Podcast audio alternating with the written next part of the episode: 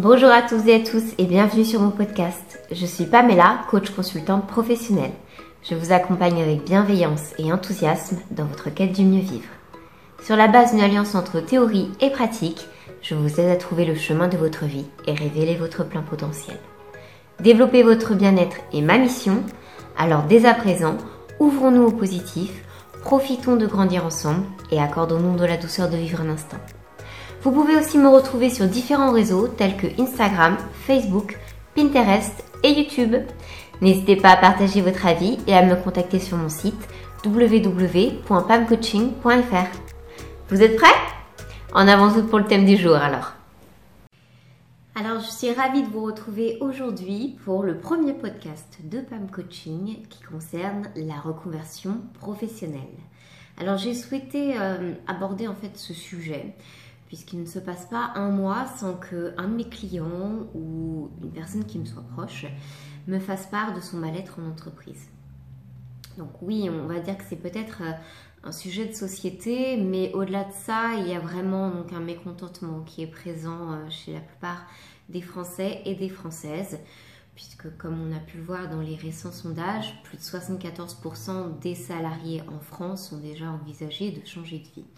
Je me suis donc dit qu'il était, euh, euh, pourrait être intéressant de, parler de cette reconversion professionnelle, puisque 60% euh, des actifs ont déjà connu un changement d'orientation professionnelle. Ça représente environ 17 millions de personnes, ce qui n'est pas anodin, mais que 94% des personnes interrogées jugent qu'il peut être difficile de faire cette reconversion.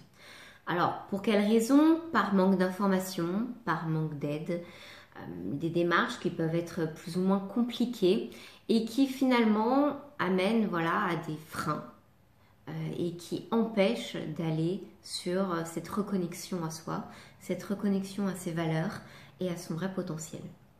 Malheureusement, ça, cela amène donc à des cas de, burn-out, de bore-out et de burn-out lorsque euh, l'on ne s'écoute pas. Alors je ne dis pas que toutes les personnes termineront euh, avec ce type de syndrome, mais que malheureusement, euh, il y a quand même une nette augmentation ces dernières années. Il faut savoir qu'une personne sur trois vivra un cas de burn-out au, au cours de sa vie. Donc un burn-out, c'est quoi? C'est un syndrome d'épuisement professionnel ou euh, tout simplement euh, une surcharge de travail. Il y a les cas de, de burn-out, de burn-out aussi, donc de, d'ennui professionnel, euh, de, voilà, de manque de travail, de, certaines fois aussi. vous savez, la, la, mise au placard, certains d'entre vous peut-être la connaissent, ou tout simplement l'absence de satisfaction dans le cadre professionnel. Donc, euh, ces, syndromes qui ne sont pas des pathologies car non, connues, euh, non reconnus par l'OMS comme tels, mais euh, qui amènent à des maladies psychologiques et qui engendrent donc des maladies physiques, sont vraiment à l'heure actuelle en augmentation et au cœur des débats. Le but étant, à travers la reconversion professionnelle, de prendre un petit peu le taureau par les cornes et déjà d'accepter que l'on n'est plus forcément en phase avec euh, l'entreprise qu'on a connue, que l'on n'est plus forcément en phase avec le métier que l'on exerce et que tout simplement, tout comme nous, on est amené à changer, euh, personnellement, notre vie professionnelle est également amenée à changer elle-même. Alors certaines personnes euh, seront très heureuses de vivre toujours de, la même manière hein, depuis 20 ans, 30 ans, 40 ans. Certaines personnes d'ailleurs ne voudront pas forcément évoluer dans leur poste et seront très bien à leur niveau. Et ça, c'est tout à fait respectable. D'autres personnes, par contre, après avoir évolué ou ne pas avoir évolué, euh, donc monter les échelons, hein, comme on peut dire, tout simplement ne se verront plus, euh, ne se reconnaîtront plus et n'auront pas envie de continuer sur ce chemin. À partir de là, donc, une reconversion professionnelle peut s'envisager. Néanmoins, il n'est effectivement pas anodin donc euh, bah, de, changer de vie. Hein. Et pour cela, moi je vous propose donc trois étapes clés pour réussir au mieux cette reconversion professionnelle. Alors la première étape, ça serait de ne pas minimiser l'impact que ce changement de vie aura sur vous et sur votre entourage. Il faut bien se préparer, réfléchir avant d'agir, puisque vous n'allez pas être euh, la seule personne qui euh, effectivement devra vivre ce changement. Euh, avant de vous, demander si vous êtes prêt, il faut également pouvoir jauger si votre entourage est prêt à accepter ce changement. Donc là, c'est une conversation honnête que euh, vous, avez à faire en fait euh, avec vos proches. Euh, par proches, hein, j'entends certainement plutôt les, personnes qui vivent avec vous, hein. donc bah, voilà, votre, mari, votre femme, vos enfants. Et, et, savoir, et savoir si effectivement ils, sont, ils seront un soutien pour vous, ils seront capables d'être présents, de vous soutenir ou si au contraire, euh, euh, vous, vous l'envisagez, mais pour eux, cela reste compliqué. Il est primordial d'avoir un soutien tout de même lorsque l'on aborde une reconversion professionnelle. On va parler d'écologie favorable. Donc vérifiez que votre écologie vous est favorable. Vérifiez que euh, vous-même vous y êtes favorable, puisque on peut vouloir certaines choses, mais également avoir énormément de blocages, de peur. Euh, et s'auto-saboter. Vous connaissez peut-être l'auto-sabotage euh, qui fait que même si on veut plus que tout au monde, on se mettra également toutes, les, toutes les, barrières possibles pour ne pas y arriver. Donc, je vous laisse vous faire votre propre introspection. par rapport à ce changement, donc, sachez qu'il existe des stages d'essai entre autres pour les personnes euh, qui sont demandeuses d'emploi ou pour les jeunes en demande d'insertion, donc par exemple par la mission, euh, qui sont suivis par la mission locale, il est possible euh, d'avoir, donc de bénéficier du dispositif PMSMP, donc la période de mise en situation en milieu professionnel. Globalement, en quoi cela consiste? Pendant un mois renouvelable, vous allez dans une entreprise où vous allez pouvoir exercer le métier sur lequel vous vous positionnez. Vous allez pouvoir faire exactement les tâches euh, qui vous seront prescrites normalement par la suite.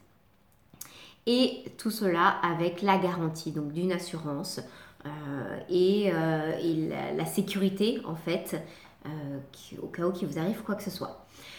Double bénéfice, donc puisque vous avez cette sécurité, que cela peut également être une passerelle, une passerelle directe vers l'emploi, que l'employeur peut avoir la possibilité de vous recruter par la suite si vous le souhaitez, et ça vous met également un pied dans l'étrier. Donc euh, que des bénéfices à ce stage d'essai. Vérifiez si vous pouvez euh, en bénéficier ou s'il n'existe pas près de chez vous peut-être d'autres dispositifs Deuxième étape clé pour réussir une reconversion professionnelle. Alors la deuxième étape clé pour réussir sa reconversion professionnelle, c'est d'élargir sa réflexion et de ne pas se limiter à son expérience professionnelle précédente ou son ancien parcours de formation. Pourquoi? Eh bien tout simplement puisque euh, vous avez vécu, euh, vous avez eu plusieurs expériences qui vous ont été euh, bénéfiques ou pas à, une certaine période de votre vie, mais que vous abordez donc un nouveau métier, même si les racines peuvent être identiques, sachez que les protocoles, les processus, les outils, eux, seront différents. Et par ailleurs, entre-temps, vous avez donc élargi vos centres d'intérêt, vos loisirs, vous avez peut-être euh, mis en exergue certaines de vos atouts, certaines de vos forces. Et pour cela, rien de mieux que donc de faire un bilan sur toutes ces compétences que vous avez pu acquérir. Donc, je vous propose de faire un petit point sur ce qu'est un bilan de compétences. Puisque euh, beaucoup de personnes peuvent en bénéficier, mais peu de personnes le savent au final. Euh, les demandeurs d'emploi, vous pouvez faire la demande auprès de votre pôle emploi. Les cadres, vous pouvez faire la demande auprès de l'APEC. Les personnes en situation de handicap, me semble-t-il, peuvent faire la demande auprès de Cap Emploi. Et les salariés du secteur privé peuvent euh, faire la demande auprès donc, de leur entreprise, de l'OPCA de leur entreprise, donc l'OPCA. Par contre, donc euh, l'employeur sera forcément au courant. Si vous souhaitez que cela reste donc dans le domaine privé, vous pouvez toujours passer par un organisme de formation. Euh, indépendant. Donc par exemple PAM Coaching, on tend justement euh, à se spécialiser dans ce domaine où euh, vous pourrez faire une demande et donc ça restera strictement anonyme, votre employeur ne sera pas au courant. Et cela vous permettra de faire le point sur toutes ces compétences acquises. Globalement, le bilan compétences, quels en sont ses objectifs? Eh bien, cela permet d'analyser les compétences personnelles et professionnelles, les aptitudes et les motivations, de définir son projet de formation et le cas échéant également donc son projet de formation, d'utiliser ses atouts comme un instrument donc de négociation pour un emploi, une formation ou une évolution de carrière. Donc énormément d'avantages sur le bilan de compétences. Vous avez la possibilité de le faire gratuitement comme je vous l'ai dit ou de passer par un organisme indépendant. Mais quoi qu'il en soit, n'hésitez pas à capitaliser sur ce potentiel et donc sur votre potentiel. La troisième étape clé et la dernière pour réussir sa reconversion professionnelle n'est autre que de vous y préparer au maximum.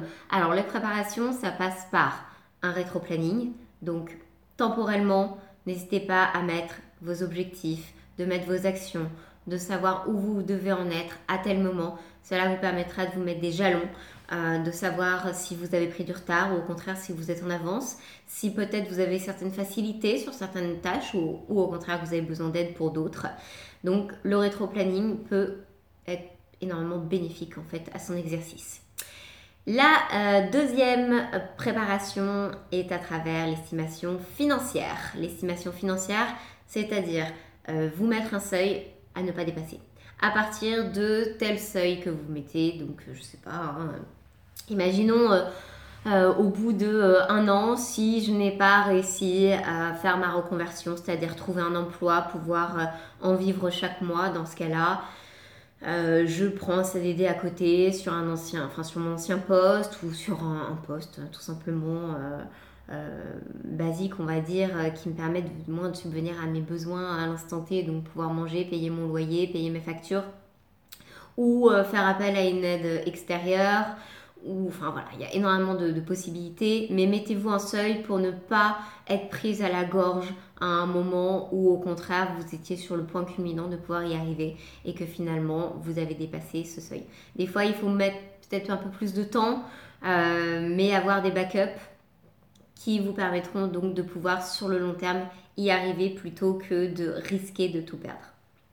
Cette estimation financière, vous pouvez aussi vous y faire, enfin, vous faire accompagner si nécessaire. Et justement, l'accompagnement est le troisième point de, ce troisième, de cette troisième étape clé, euh, qui est ah, qui n'est autre que l'accompagnement spécifique et les aides, donc aides régionales, territoriales.